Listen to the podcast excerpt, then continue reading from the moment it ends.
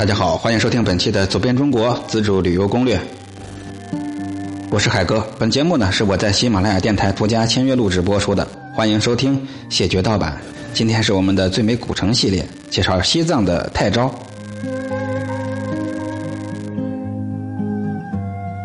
太阳的太，展昭的昭，它是茶马古道上的军旅重镇，就位于三幺八国道旁，地处在布江达县城的西面，也叫工布江达县城的西边，距离县城二十公里。自古进藏，大伙都知道有四条路是主要的路：青藏西道、青藏中道、青藏东道和川藏驿道。这是古道啊。除了青藏西道之外，其他的三条路啊都必须经过泰昭。所以这里是清末西藏经济、文化、交通的重镇。泰昭古城的主要景点有尼洋河、巴松措。这尼洋河啊，被誉为仙女的眼泪，发祥于米拉山，是雅鲁藏布江的五大支流之一，也称娘曲，蜿蜒曲折，是清澈见底。这条河啊，在不同的河段有不同的风光，非常迷人。它的中游山高沟深，河流湍急。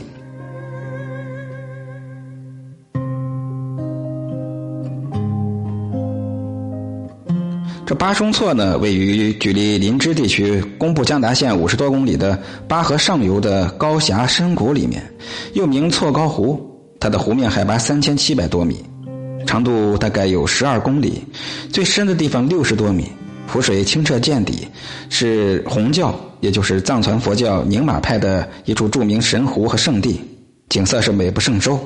湖的周围有天然的藏经碑、错宗宫巴寺、求子洞。圣母泉等景点。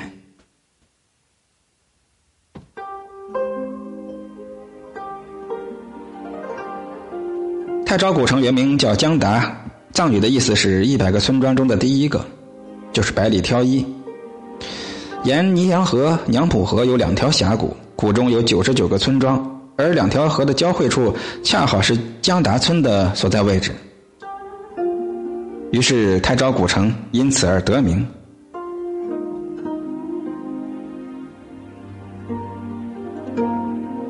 因为地势地形的优势，太昭古城早在唐代已经成为西藏的重要城镇之一了，是唐蕃古道意义上的一个重要驿站，也是滇藏所称的茶马古道旁的一个军旅重镇。公元六四一年，松赞干布从这里出发到扎陵湖迎娶文成公主。文成公主进藏的时候路过此处，曾在这儿小住片刻，小住了几天。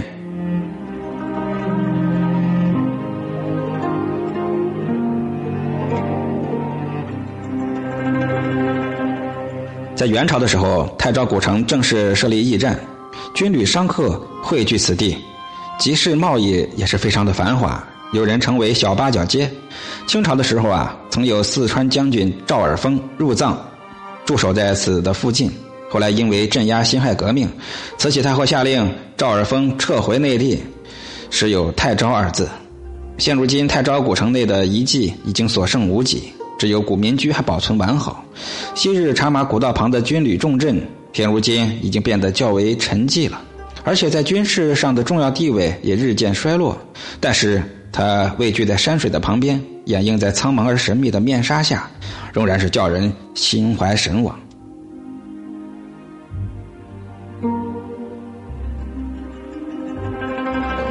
踏上这茶马古道上的军旅重镇，望着眼前的青山绿水，重温沉重的历史，一切依旧是那么的自然。那些兴衰的起伏，并没有影响到泰昭古城，它依然如故，欢迎远道而来的客人，像一颗闪亮的流星划过天际，闪烁在茶马古道上。它的地址就在西藏林芝工布江达县的江达乡泰昭村，从拉萨到泰昭。仅二百多公里，可以从拉萨坐巴士到泰昭古城。这里的最佳季节是春秋二季。别忘了，这最好的两个景点是尼洋河和巴松措。去西藏之前啊，咱们做个小科普：小科普啊，一定要做个全面的体检。像高血压、心脏病、哮喘患者都不适合去西藏。由于西藏地处高原，进藏后一定要谨记慢慢走，少开口，多睡觉，别喝酒，要防好感冒。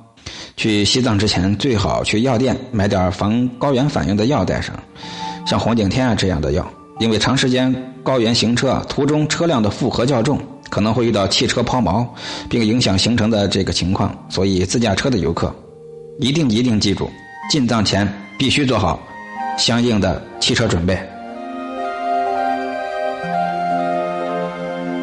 我们的走遍中国活动啊，也有可能会前往我说的这些地方，所以呢，咱们提前听一听。反正现在宅在家里面没什么事做，多给自己充充电。嗯，给自己多一点的积累。